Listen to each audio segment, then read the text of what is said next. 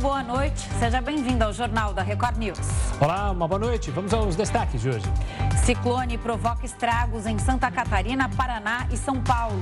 Bolsonaro sanciona a lei do orçamento com previsão de salário mínimo de quase R$ 1.300. Supremo Tribunal Federal aprova reajuste e salário de ministros pode chegar a 46 mil reais. E ainda a pesquisa mostra que quase metade dos brasileiros precisou de atividade extra para complementar a renda.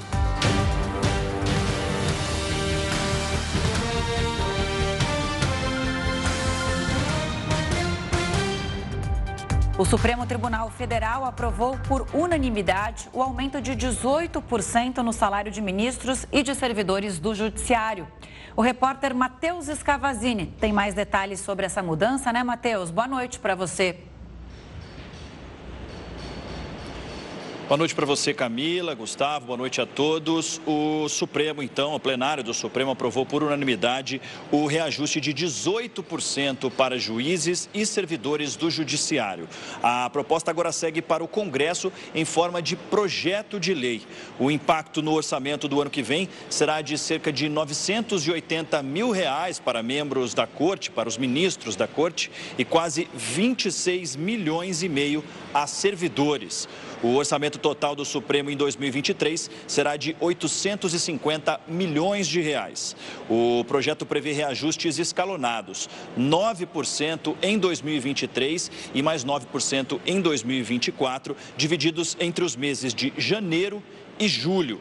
O aumento provoca um efeito cascata a outros juízes que têm o salário atrelado ao de ministros da Corte, entre eles ministros do Superior Tribunal de Justiça e também desembargadores. O ministro da Economia, Paulo Guedes, busca diálogo junto com o Supremo sobre esse tema. O presidente Jair Bolsonaro já havia vetado mais cedo na Lei de Diretrizes Orçamentárias é, a ideia. A, por sugestão da equipe econômica do governo, o reajuste a profissionais de segurança pública, pensando justamente nesse impacto causado com esses reajustes. Camila, Gustavo. Obrigado pelas informações, Matheus. Uma ótima noite. Até amanhã. Ainda no Supremo, a ministra Rosa Weber foi eleita como nova presidente do Supremo Tribunal Federal. Rosa vai assumir o cargo em setembro, depois que Luiz Fux deixar o posto. A votação é meramente protocolar, já que tradicionalmente é escolhido o magistrado mais antigo que ainda não ocupou o cargo. O vice-presidente será o ministro Luiz Roberto Barroso. Os dois foram eleitos com 10 votos. Diferentemente dos presidentes anteriores, a ministra Rosa Weber não cumprirá os dois anos de mandato, porque se aposenta em outubro do ano que vem, quando completa 75 anos. O STF adiou a discussão sobre a nova lei de improbidade administrativa. A pauta estava agendada para hoje, mas a ministra Rosa Weber levantou uma questão de ordem no início da sessão e, por isso, o julgamento foi adiado. A nova lei diz que o agente público só poderá ser punido se houver intenção. Antes, a punição era dada independentemente da intenção de cometer a irregularidade. O Supremo irá debater se a atual legislação pode ser aplicada a ações anteriores, beneficiando políticos que pretendem concorrer nas eleições deste ano. Agora a gente fala do Planalto, porque o presidente Jair Bolsonaro sancionou a lei de diretrizes orçamentárias com vetos. As emendas do relator foram mantidas. Os parâmetros econômicos aprovados pelo Congresso foram mantidos por Bolsonaro. O salário mínimo de 2023 passa para R$ 1.294. Novamente, sem aumento real. A inflação prevista do próximo ano é de 3,3% e a projeção para o crescimento do PIB é de 2,5%. Ao todo, foram 36 vetos do presidente, dentre eles, um dispositivo que blindava o orçamento de universidades e institutos federais para evitar novos cortes na educação. O Congresso ainda deve analisar os vetos para decidir se eles serão mantidos ou não. As chamadas emendas do relator foram mantidas essa é uma ferramenta que permite que o relator do orçamento encaminhe emendas que devem ser priorizadas pelo Executivo. A LDO entra em vigor em 2023. Ataque russo deixa 13 mortos na Ucrânia. O Jornal da Record News volta já já. Estamos de volta para falar de um bombardeio russo no norte da Ucrânia que deixou 13 mortos e 11 feridos. E uma explosão também em uma base aérea na Crimeia deixou um morto e 14 feridos. Vídeos divulgados nas redes sociais mostram banhistas em praias próximas à instalação assustados com a explosão. O alvo era a base aérea de Saki, no Mar Negro. O território anexado por Moscou em 2014 atrai turistas, principalmente da Rússia, durante a temporada de verão. Até o momento, a Ucrânia não assumiu a autoria do ataque. Já o governo russo negou que o local tenha sido bombardeado. De acordo com o país, a explosão teria sido provocada por um acidente com munições armazenadas na área. Em discurso, o presidente da Ucrânia, Volodymyr Zelensky, não mencionou quem estava por trás da explosão, mas prometeu libertar a península com o fim da guerra. O líder ucraniano disse não ser possível especificar quando isso vai acontecer, mas afirmou que Kiev tem concentrado forças para conseguir a liberdade do território. Nesta quarta-feira, um bombardeio russo provocou várias mortes no centro da cidade de Dnipropetrovsk, ao norte da usina de Zaporizhia. Entre os prédios atingidos estão um albergue e duas escolas. Apesar disso, a Rússia nega mirar regiões com civis. Bom, vamos chamar o Heródoto Barbeiro para falar mais sobre a guerra na Ucrânia. Heródoto, boa noite para você. Primeiro eu queria falar que eu estava com saudades, muito bom te ver agora aqui no jornal. Você vê só de você, ela falou que está com saudade. Também estava com saudade de você, Gustavo. mas você eu falei por mensagem nas férias. bom, mas voltando ao que interessa aqui. O conflito se aproxima dos seis meses e a tensão, pelo jeito, está longe de acabar. Inclusive a ONU alertou que há risco de um desastre na usina nuclear de Zaporizhia. É, qual a sua avaliação desses seis meses, Heródoto? Olha, as notícias não são boas. Você tem uma ideia? Uma ideia é essa que você acabou de falar a respeito da usina nuclear, onde está havendo uma guerra entre russos e ucranianos, um acusando os outros de tentarem bombardear próximo dessa usina nuclear, que é um negócio que era Do lado, campos de prisioneiros começam a ser mostrados em vídeos que, que escapam na internet dos russos, mostrando que os russos estão não só torturando os prisioneiros, como estão também estuprando os próprios prisioneiros. Então, isso corre nas redes sociais e a BBC apurou e diz que esses vídeos são verdadeiros. Agora, o, o mundo está extremamente preocupado com essa briga perto dessa usina nuclear. Para ter uma ideia, Camila, amanhã vai ter uma reunião do Conselho de Segurança da ONU convocada pela própria Rússia. E nesse, nessa reunião de amanhã, vai se discutir o seguinte: quem é a responsabilidade se, porventura, essa usina nuclear for atingida e houver um escape de energia nuclear. Os russos dizem que não são responsáveis, os ucranianos também dizem não. O G7, que é o grupo dos países mais ricos do mundo, acusa a Rússia, que por sua vez diz que está apenas defendendo. E há quem diga também que os russos estão usando essa usina para como, como um grande escudo para guardar armas, munições, tanques, etc., para lutar nessa guerra. Porque eles sabem que os ucranianos não vão atingir a usina, porque senão vai escapar radiação. Tem duas coisas que preocupam as pessoas lá. Os países vizinhos da Ucrânia já estão recomendando à população civil desses países que não estão em guerra a tomarem iodo, a guardarem iodo, porque o iodo é um antídoto contra uma alta radiação. Isso foi testado num outro desastre que aconteceu lá na Ucrânia em 1986, o mundo inteiro acompanhou, a chamada usina Chernobyl. Essa usina ela equivale a várias usinas de Chernobyl. Portanto, uma agressão sobre ela, um vazamento de reatividade sobre ela, iria atingir boa parte da Europa e uma boa parte do mundo. Portanto, você veja o que está em jogo.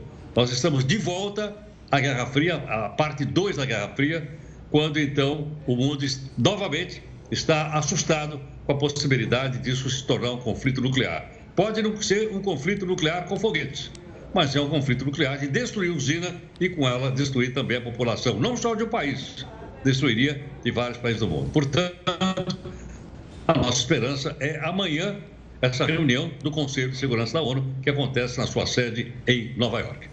Pois é, Neroto, e outro tema delicado e que ONGs têm apontado, e aí é por isso que a gente vê tanto número de civis mortos, é que tanto Rússia e Ucrânia são acusadas de colocarem soldados, é, é estações militares em áreas civis, para evitar ataques. Só que os ataques acontecem.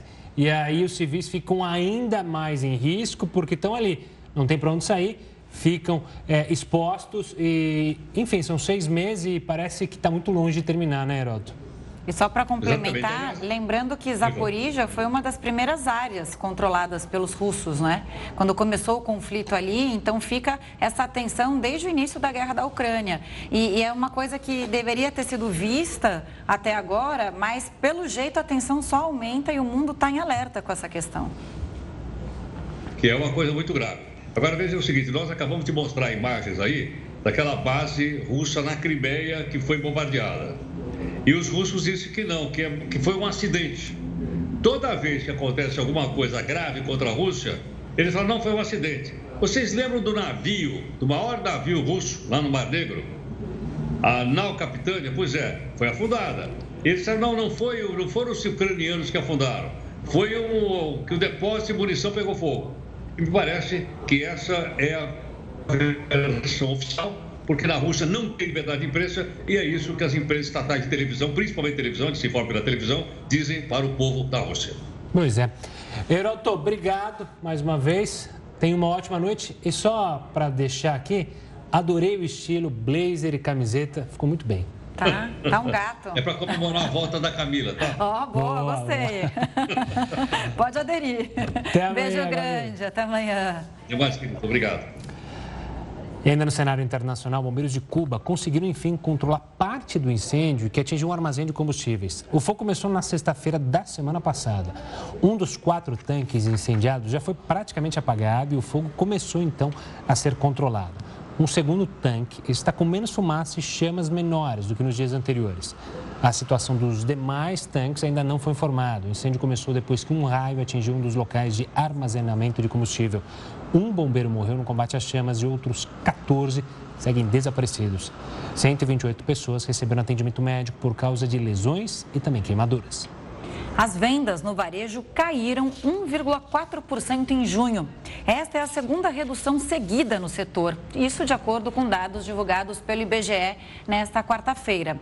Este foi o pior resultado, lembrando aqui, desde dezembro do ano passado, quando as vendas caíram 2,9%. Apesar disso, no acumulado do ano, o varejo ainda tem alta de 1,4% em comparação com o mesmo período do ano passado. Está num patamar acima do registrado antes da pandemia.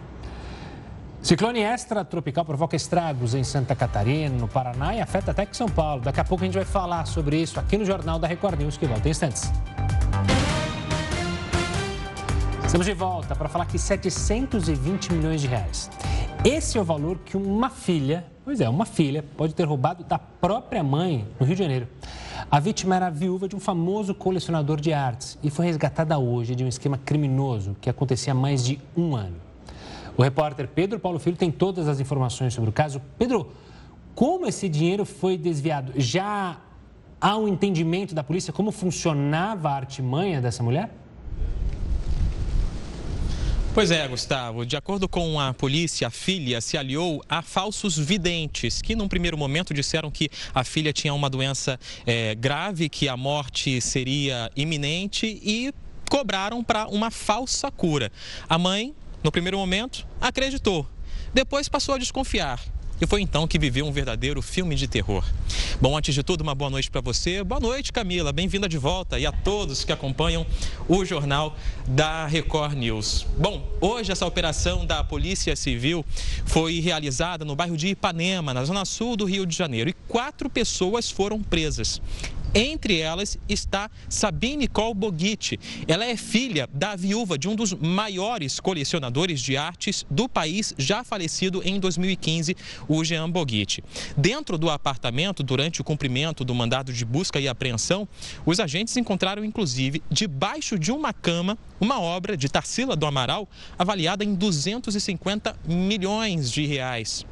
E como então esse esquema funcionava? Os investigadores entenderam que foi a própria filha que arquitetou esse plano contra a mãe de 82 anos. Isso começou no início de 2020, quando é, falsos videntes abordaram essa idosa na rua, dizendo que a filha dela, eles estavam vendo que a filha dela é, tinha uma morte iminente e aí começaram a oferecer serviços para que isso não acontecesse. A, a idosa passou a aceitar, passou a investir verbas, mas com o tempo passou a desconfiar e então não fez mais os depósitos. Então a filha passou a agredir e manter a própria mãe em cárcere privado. Hoje, a Polícia Civil realizou uma entrevista coletiva para explicar como tudo acontecia. Vamos acompanhar um trecho da fala do delegado responsável. A idosa passou a ficar isolada sob o pretexto de que teria que ficar numa quarentena por conta da pandemia, ficou isolada dentro de casa e não podia se comunicar com ninguém para que voltasse a fazer pagamentos. Bom, quando as doações acabaram e quando a idosa estava já em cárcere privado, a filha então pensou numa outra saída. Disse que os quadros que estavam no arquivo da família, no acervo da família, eram amaldiçoados e que precisavam ser retirados do apartamento. Na verdade, eles estavam sendo repassados para outros destinos. Foram encontrados quadros originalmente da coleção da família em museus na Argentina e também em São Paulo. Ao todo, a polícia acredita que 16 obras tenham sido desviadas. Agora a polícia quer entender quais foram esses destinos. Duas pessoas suspeitas de integrar essa quadrilha, capitaneada pela filha da viúva do colecionador, são procuradas pela polícia. Gustavo e Camila. Inacreditável essa história, né? Própria filha, como o Gustavo falou, ao te chamar, né, Pedro Paulo? Muito bom também te ver novamente.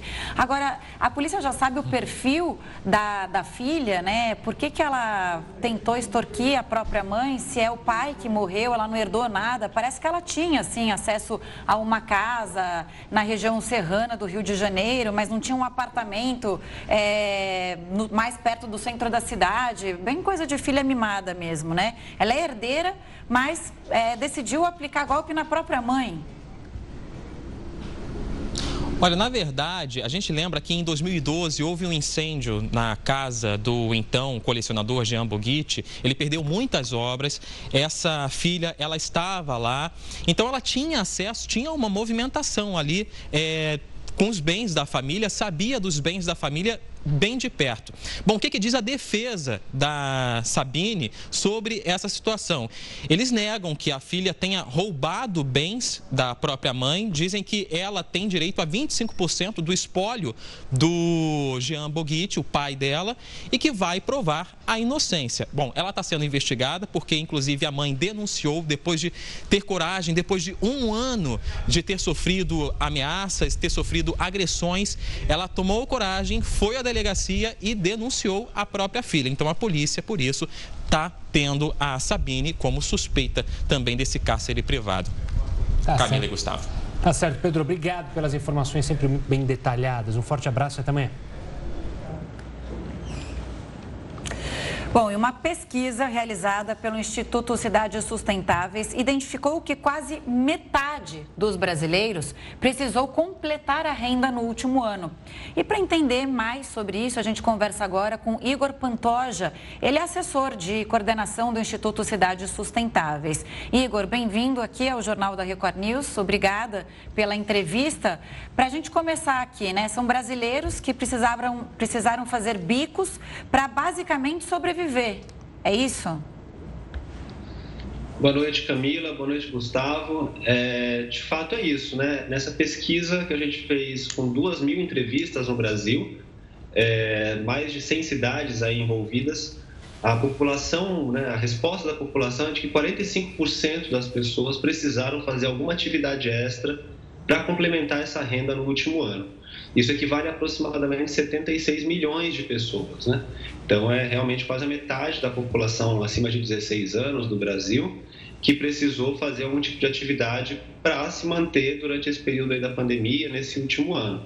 Então, algumas das atividades né, principais aí que foram elencadas têm a ver com bicos, né, com serviços gerais, seja serviços domésticos, de faxina, seja manutenção de equipamentos, é, aqueles serviços chamados de marido de aluguel também. Então, uma série de atividades mais no âmbito doméstico, né? São é, a principal resposta. 13% das pessoas acabou fazendo alguma atividade nesse sentido, seguido por outras coisas, como produzir alimentos para vender, vender roupas, né? E aí tem uma sequência de outras atividades, mas as predominantes foram essas atividades ligadas aos serviços e à produção mesmo de alimentos para vender. Isso para a gente chama muita atenção também quando a gente analisa do ponto de vista regional, porque apesar de ter essa média aí, né, de 45%, é, se você olha o Brasil como um todo, mas em algumas regiões isso se destaca. Então, por exemplo, no, se você pega o, o, o Sudeste, por exemplo, né, esse número ele é até maior do que esses 45, né? Enquanto no Sul é, você tem um número ali de em torno de 37 a 40% das pessoas. Então, teve menos gente na região sul do país que precisou fazer esse tipo de atividade para complementar a renda. Né? Isso também é uma diferença, mostrando as diferenças dos efeitos da pandemia, da crise econômica nas diferentes regiões do país. Né? É, essa pesquisa também, até aproveitando, se você me permite, a gente tratou de outros tipos de desigualdade, né? Além da questão da renda, a gente perguntou para as pessoas, né, se elas têm visto é, que tem tido uma piora na situação de vida da população em geral. E também 47% das pessoas afirmaram que conhecem muitas pessoas com dificuldades para comprar alimentos. Ou seja, também praticamente metade da população brasileira conhece alguém que está com dificuldades né, nesse último ano para comprar esse básico aí que você tinha mencionado em relação à alimentação. E também 34% apontam o aumento da população em situação de rua, né? e esse número tem um destaque para as grandes cidades. Quando você analisa em cidades pequenas, a resposta nesse sentido é menor, né? tem uma percepção menor de que as pessoas é, têm, enfim, têm aumentado a situação de pobreza ou tem mais gente morando na rua. Isso é um problema é, muito mais grave, vamos dizer assim, nas regiões metropolitanas, né, nas grandes cidades, nas cidades do entorno, então seja né, no entorno de São Paulo, de Belém, de Recife, de Salvador, é nessas regiões metropolitanas que a gente vê que é mais perceptível o aumento da situação de pobreza e de pessoas morando nas ruas. Igor, uma boa noite da minha parte também. A gente consegue, a pesquisa consegue ver um perfil das pessoas que precisaram mais justamente é, ir atrás do umbigo, ou seja, por gênero, por questão racial. Há essa, esse recorte também? Tem algumas questões em relação, por exemplo, um grupo que, né, a, a, um grupo de se você for identificar o grupo, né, que realmente precisou recorrer mais a esse tipo de atividade nesse período para complementar a renda, é exatamente a população com renda até um salário mínimo, né, então aquelas famílias realmente de, de baixa renda, e o segmento evangélico, se você separa por religiões. Então você vê que né, é, ali na, no, no, os recortes da pesquisa eles são representativos, a amostra é representativa da população brasileira. E a gente consegue identificar ali também, mantendo uma certa proporção entre a quantidade de pessoas negras, pessoas brancas, pessoas católicas, evangélicas. Então, nesse sentido, a população evangélica e com renda de até um salário mínimo foi aquela identificada como uma das mais, é, que mais precisaram recorrer a essas atividades extras nesse período. Igor, tem a questão da inflação questão também, da né? A gente fala agora dessa história do salário ter sido corroído pela inflação, porque o salário mínimo não teve o aumento real nos últimos anos. Né? Ele teve, foi aumentado, mas não teve aumento acima da inflação, e isso atingiu mais as pessoas de classes mais baixas, ou seja, os mais pobres. Isso tem a ver também com a procura por bicos. Certamente, né? Os impactos da pandemia sobre não só diretamente sobre a saúde, mas sobre a, a questão financeira foram muito grandes, né? Muita gente perdeu o emprego, muita gente que vivia muitas vezes, né? De, de comércio, de atividades que foram restritas nesse período por conta né, da questão sanitária. É, isso também tem efeitos é, agora nessa retomada, né? enquanto a economia, as cidades vão se reabrindo, mas ficam os efeitos econômicos acumulados. Então, essa questão da inflação que você mencionou, o aumento do preço dos aluguéis também, a gente sabe que teve um, um reajuste muito é, grande, né, por conta dos índices que corrigem os aluguéis. É, todos esses índices for, é, se mantêm ainda, ainda hoje, mesmo nesse momento de, de recuperação pós né, o período pior da pandemia, ainda tem um peso muito grande, certamente. E a gente sabe que a inflação, ela realmente ela é muito mais pesada né, dentro da, da, das famílias que têm uma renda menor, né? Então, a, a, a população que tem uma renda média, ali, por exemplo, em torno de um salário mínimo, ela perder 10% disso é muito mais significativo do que uma pessoa que ganha acima de 10 salários mínimos, por exemplo. Né? Então, de fato, é, é importante essa, a gente estar atento para os efeitos que essa inflação tem, também desiguais. Né? É, não é a mesma inflação para todo mundo, quase. Né? É como uhum. se, de fato, o segmento mais pobre ele realmente fosse mais penalizado nesse sentido. Claro. Igor, você falou da pandemia e a gente fica. Eu quero relembrar aquele momento do hiato que houve entre a questão do auxílio emergencial, a dificuldade do governo federal até em propor um valor adequado, e aí fica o hiato, volta, não volta, depois volta, aumenta. Isso também gerou um problema para essa população que precisava do dinheiro? É a incerteza, né? A falta de você ter um, uma base econômica ali que você consiga manter as suas necessidades básicas leva principalmente a que as pessoas busquem outras formas de conseguir essa renda. Então, essa pesquisa ilustra um pouco isso, né? no sentido de que as pessoas realmente procuraram, metade da população praticamente precisou procurar em algum momento nesse último ano uma forma de complementar essa renda num contexto realmente de, de crise econômica e sanitária, né? É, esse, esses momentos de, de, indecisão, de incerteza econômica, né, afetam não, só, não somente o mercado, como a gente ouve falar muito nos jornais, né, mas também diretamente o bolso das famílias, a condição de vida delas. Então, quando você não tem uma política estável de, de manutenção da renda das famílias, de fato você começa a ter situações como essa que você tem que procurar empregos né, complementares ou você acaba prejudicando às vezes é, até tirando as crianças da escola, prejudicando a educação. Você tem uma série de consequências sociais desse fenômeno econômico, né? E dessa incerteza de um patamar mínimo de renda que você consiga satisfazer as suas necessidades básicas. Agora, uma consequência direta é a pessoa trabalhar bem mais do que ela trabalharia para conseguir comprar a mesma coisa, né? E olhando aqui a pesquisa, me chamou a atenção. Quando a gente fala da, dos serviços mais comuns, né? Quando você fala em bico, tem é, serviços gerais, faxina, manutenção e marido de aluguel. Quer dizer, é o faz tudo, né? É aquele que vem em casa e resolve tudo de, de manutenção. Sim, e também essa, essa questão doméstica, né? apesar de ter atividades aqui que são também masculinas, mas a gente sabe que nesse período da pandemia teve uma sobrecarga também do trabalho quando você olha o ponto de vista das mulheres, né? Então, algumas delas é, tiveram que fazer outras atividades econômicas, mas também as atividades domésticas aumentaram, né? Porque a família passou muito mais tempo em casa e essa responsabilidade acaba recaindo sobre as mulheres. E principalmente também as mulheres negras, que a gente sabe que tem também, geralmente, os indicadores sociais piores acabam recaindo sobre esse grupo.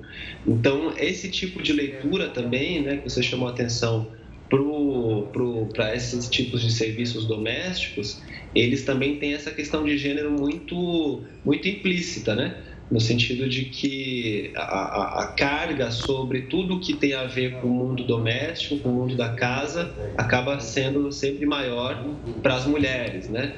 Então, mesmo que o homem às vezes ele tenha que recorrer a outros a outras atividades econômicas, mas a responsabilidade pela manutenção do lar, vamos dizer assim, né? acaba recaindo sobre as mulheres. Então, esses efeitos desiguais também do, do não só da inflação que a gente tinha falado, mas também dessas novas atividades que as pessoas têm que fazer acabam também caindo desigualmente sobre homens e mulheres, por exemplo. Igor, obrigado pela participação aqui conosco, falando sobre essa pesquisa. Parabéns pelo trabalho e até uma próxima. Obrigado, obrigado, Gustavo, obrigado, Camila, boa noite. Boa noite. A Polícia Federal prendeu suspeitos de planejar o resgate de alguns chefes de facções criminosas em presídios federais. Entre os alvos da operação está justamente a esposa do traficante Marcola. A PF cumpriu mandados em São Paulo, Santos e Presidente Prudente. Quem tem mais detalhes ao vivo sobre essa operação é o repórter Tiago Gardinali. Boa noite, Tiago. Olá, Gustavo. Boa noite a você, a Camila, a todos que acompanham o JR News. Foi um dia extremamente movimentado em função dessa operação da Polícia Federal em cidades do estado de São Paulo, do Mato Grosso do Sul e também do Distrito Federal. Foram cumpridos alguns mandados de prisão preventiva e também de busca e apreensão. Ao todo, 11 pessoas presas, entre elas advogados. E o que chama a atenção dos agentes é justamente o fato desses advogados serem os responsáveis pela comunicação entre integrantes da facção criminosa que estão dentro dos presídios e aqueles que estão do lado de fora. As mensagens eram trocadas ali no chamado parlatório, que é aquela cabine blindada de vidro onde o advogado pode conversar com o seu cliente, mantendo ali uma distância estabelecida. E ali eles trocavam mensagens cifradas e alguns deles levavam até mensagens escritas no corpo. Esta comunicação possibilitou o planejamento de uma ação extremamente ousada. Os integrantes do primeiro comando da capital tinham como objetivo sequestrar autoridades para forçar a soltura de presos, entre eles daquele que é apontado como o líder do PCC, o Marcos Williams Camacho, o Marcola, que atualmente está detido em um presídio de segurança máxima em Rondônia. Além disso, a Polícia Federal também esteve na residência da esposa de Marcola, uma mansão que fica em um condomínio na região de Alphaville. Ela não foi detida, mas foram cumpridos mandados de busca e apreensão justamente porque a Polícia Federal investiga uma possível lavagem de dinheiro que estaria sendo feita por parentes de Marcola, a esposa, sogros e também cunhados. A PF também levantou informações a respeito de um salão de beleza da esposa de Marcola, que declarou um capital social de mil reais, mas que movimentou cerca de 2 milhões. Ah, o fato chamou a atenção porque não é a primeira vez que integrantes da facção criminosa se articulam de dentro dos presídios com o objetivo eh, de planejar fugas, mas desta vez a informação do sequestro de autoridades, inclusive da direção do sistema eh, penitenciário, colocou a Polícia Federal em alerta para evitar que o plano dos integrantes do PCC pudesse vir à tona e ser cumprido. Gustavo e Camila. Valeu, Tiago. Obrigado pelas informações. Eu brinquei com o Heródoto mais cedo, mas eu também vou brincar com você, Tiago, que você parece que está no frio europeu, né? Por causa desse ciclone extratropical. Tá um frio danado aí na frente da Polícia Federal, imagino, região da Lapa. É bem frio aí, porque está perto da marginal, né? Deve estar tá um frio bem forte aí, imagino, né, Tiago? É, Pois é, Gustavo, acontece o seguinte, a temperatura não, nem está tão baixa, né? 12 graus no momento, mas o vento e a umidade faz, fazem né, com que a sensação térmica seja muito mais baixa. Mas realmente não estou na Groenlândia, estamos fazendo o link aqui da sede da Polícia Federal na Lapa. e olha, venta aí, viu? Nossa, como é, venta, só, exatamente. corredor ali. Quem já fez cobertura ali na, na PF sabe, agora 12 graus não é frio para você, porque para mim já é, vou te dizer, uma geladeira geladeira. A Camila aqui, eu peço 20 graus no estúdio, o ar-condicionado já está passando mal, enfim. Tiagão, forte abraço, um ótimo trabalho para você. Boa noite. É. A gente está falando né, do frio, né? Essa passagem do vento, essa passagem de um ciclone extratropical por Santa Catarina causou diversos estragos lá no estado. Veja só. Os ventos fortes atingiram principalmente o litoral. As rajadas chegaram a 100 km por hora. Florianópolis registrou pontos de alagamentos em toda a ilha. No sul do estado, os carros ficaram submersos. A rodovia CS 405, que dá acesso ao sul da ilha, ficou intransitável e precisou ser interditada nos dois sentidos. Em Balneário Camboriú, a cobertura de um ginásio foi arrancada pela força do vento. Uma embarcação que funcionava como um bar flutuante ficou à deriva. O grande volume de chuva das últimas horas levou a Defesa Civil a fazer um alerta para o risco de deslizamento de terra. Em áreas de encostas, moradores foram orientados a deixar as casas ao menor sinal de perigo. Outro transtorno enfrentado pelos catarinenses por causa dessas fortes chuvas e os ventos tem sido a queda de energia. Mais de 200 mil casas ficaram sem luz e a região de Itajaí e Joinville são as mais impactadas.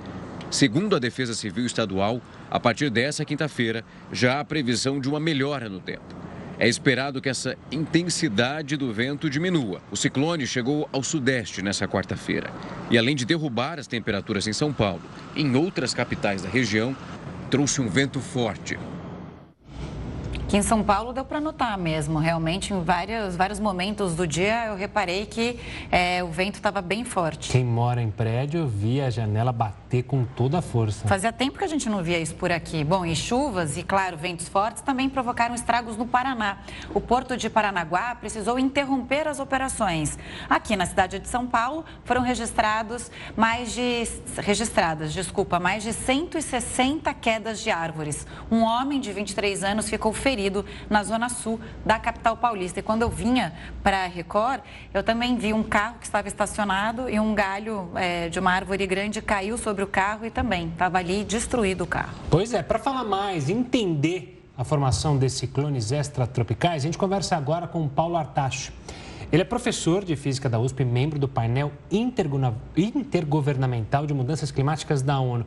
Professor, uma boa noite, obrigado pela participação aqui conosco. Para começar, eu queria que desse para explicar, por, por favor, para os nossos telespectadores, o que, que é esse ciclone extratropical? E ele é comum aqui no Brasil?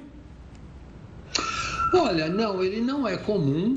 É, nós tivemos alguns anos atrás um ciclone similar, com a mesma potência do ciclone que a, acabou acontecendo hoje, que vocês mostraram na reportagem, e na verdade eles são uma indicação muito clara de que a frequência e a intensidade dos eventos climáticos extremos está aumentando muito no mundo todo, não é só no Brasil né? Estamos tendo uma onda de calor recorde na Europa, nos Estados Unidos e na Ásia, e na Ásia simultaneamente pela primeira vez na história nos três continentes. Então, todos esses fenômenos estão associados com o aquecimento global e estão associados com as mudanças climáticas globais. O que é muito preocupante, né, professor? Porque a gente já está vendo muitos efeitos do aquecimento climático, coisa que não está sendo revertida e nem, nem muitas medidas estão sendo tomadas para evitar essa catástrofe que a gente vai ver ali logo na frente. É, a natureza está dando para nós as mensagens mais claras possíveis, né? Olha o que vocês estão fazendo, mudando a composição da atmosfera, com o desmatamento na Amazônia e com a queima de combustíveis fósseis, vai se voltar contra vocês. Eu acho que a mensagem é muito clara: os prejuízos socioeconômicos de, e vidas, né, de escorregamentos como que tivemos em Petrópolis e em Paraty, de inundações na Bahia e Minas Gerais que tivemos no começo do ano e agora este ciclone, a mensagem não poderia ser mais clara do que isso.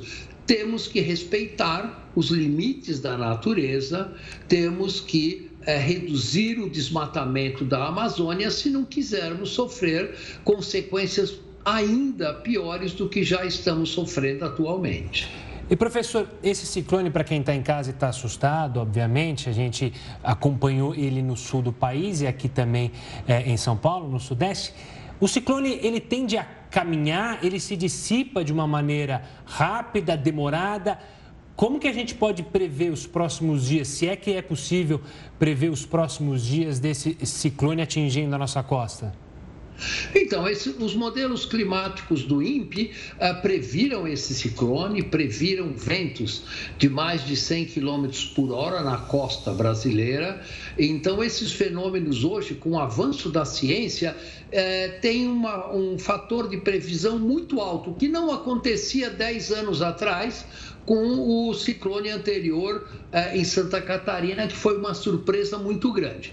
Então, a ciência hoje entende muito mais ah, ah, como é que esses ciclones se formam. Eles se formam com as águas dos oceanos mais quentes do que o normal, o que injeta muita energia na atmosfera, e essa energia tem que ser dissipada de alguma maneira, e uma maneira onde isso é dissipado é através desses fenômenos climáticos extremos, grandes chuvas, grandes tempestades, deslocamentos de massa de ar violentas e muito fortes, como as que vocês estão mostrando nessas imagens.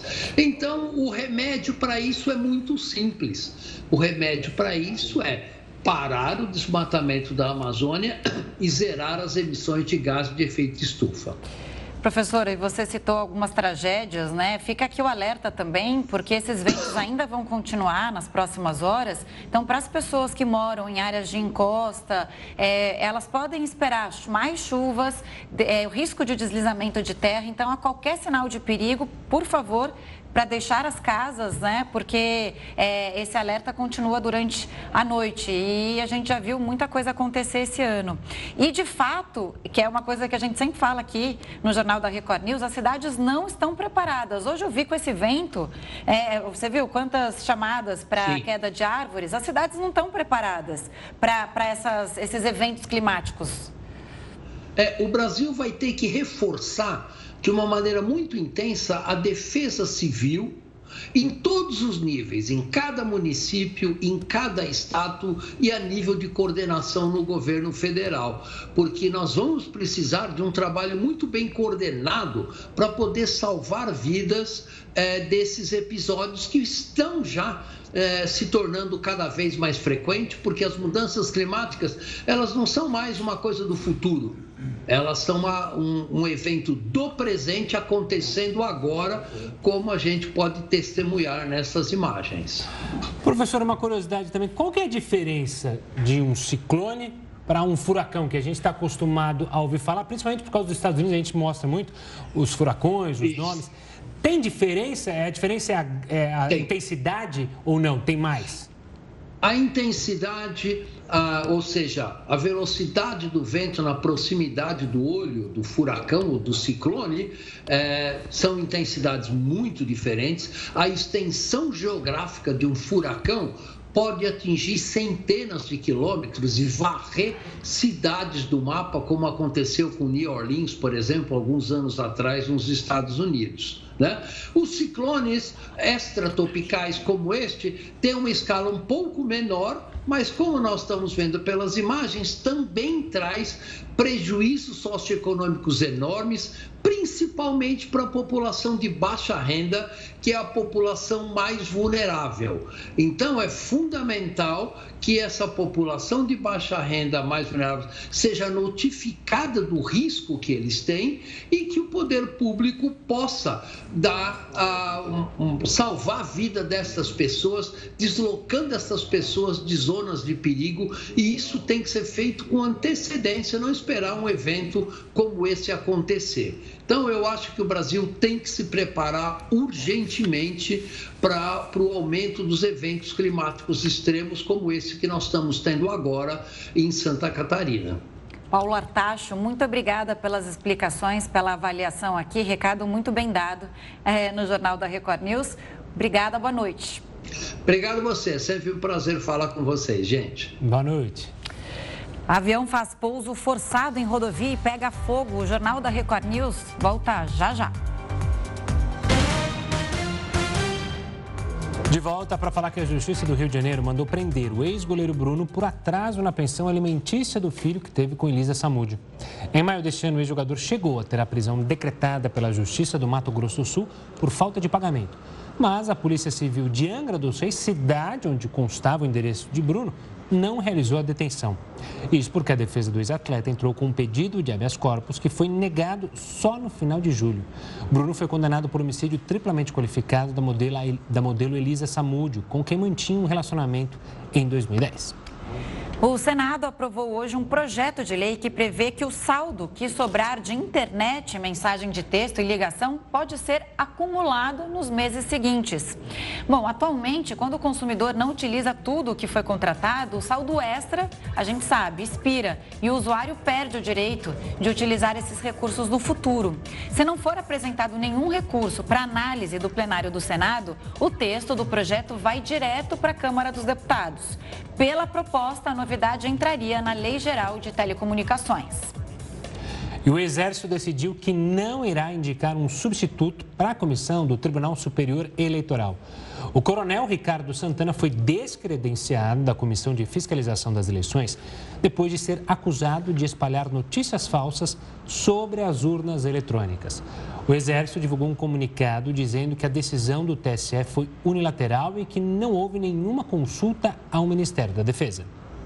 Um avião tentou fazer um pouso de emergência no meio de uma estrada nos Estados Unidos. As imagens mostram um momento em que o monomotor cai na pista e pega fogo. A gente acompanha aí, ó. Um caminhão que vinha logo atrás é atingido pelo incêndio. Dentro do avião estavam o piloto e um passageiro. Por sorte, eles tiveram apenas ferimentos leves. As três pessoas que estavam no caminhão também sobreviveram. As causas do acidente vão ser investigadas. A inflação anual nos Estados Unidos ficou abaixo do esperado em julho. No acumulado de 12 meses, o índice desacelerou para 8,5%. Em junho, o país tinha registrado uma taxa de 9,1%, o maior patamar em mais de 30 anos. A queda no indicador foi puxada pela redução nos preços da gasolina, das passagens aéreas e do mercado de roupas. Uma cratera que surgiu perto do deserto do Atacama, no Chile, já dobrou de tamanho.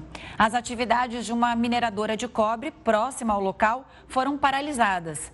O buraco surgiu em um terreno de propriedade da empresa de mineração e já tem mais de 30 metros de largura e 60 de profundidade. O Serviço de Geologia e Mineração chileno vai investigar as câmaras subterrâneas da mina. As autoridades suspeitam que a extração de cobre pode ter inundado o subsolo, causando rachaduras. A gente volta a falar do clima, porque no mês de julho o Brasil registrou a temperatura média mais alta dos últimos 61 anos. Julho costuma ser o período em que as pessoas costumam tirar as roupas de frio do armário. Mas esse ano foi diferente. A temperatura média do mês chegou perto dos 23 graus. Esse foi o julho mais quente que se tem registro na história do Brasil.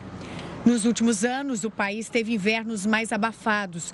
Especialistas acreditam que esse aumento da temperatura pode estar relacionado à frequência de massas de ar quente sobre a região central, além do aumento das áreas desmatadas, que traz pouca chuva para o país. Mas essa diferença de temperatura para o mês de julho não ocorre somente no Brasil. A Agência Estatal de Meteorologia da Espanha também registrou recorde em julho. Termômetros marcaram quase 26 graus. Outro caso foi no Reino Unido. Em Londres, a média foi de 40 graus.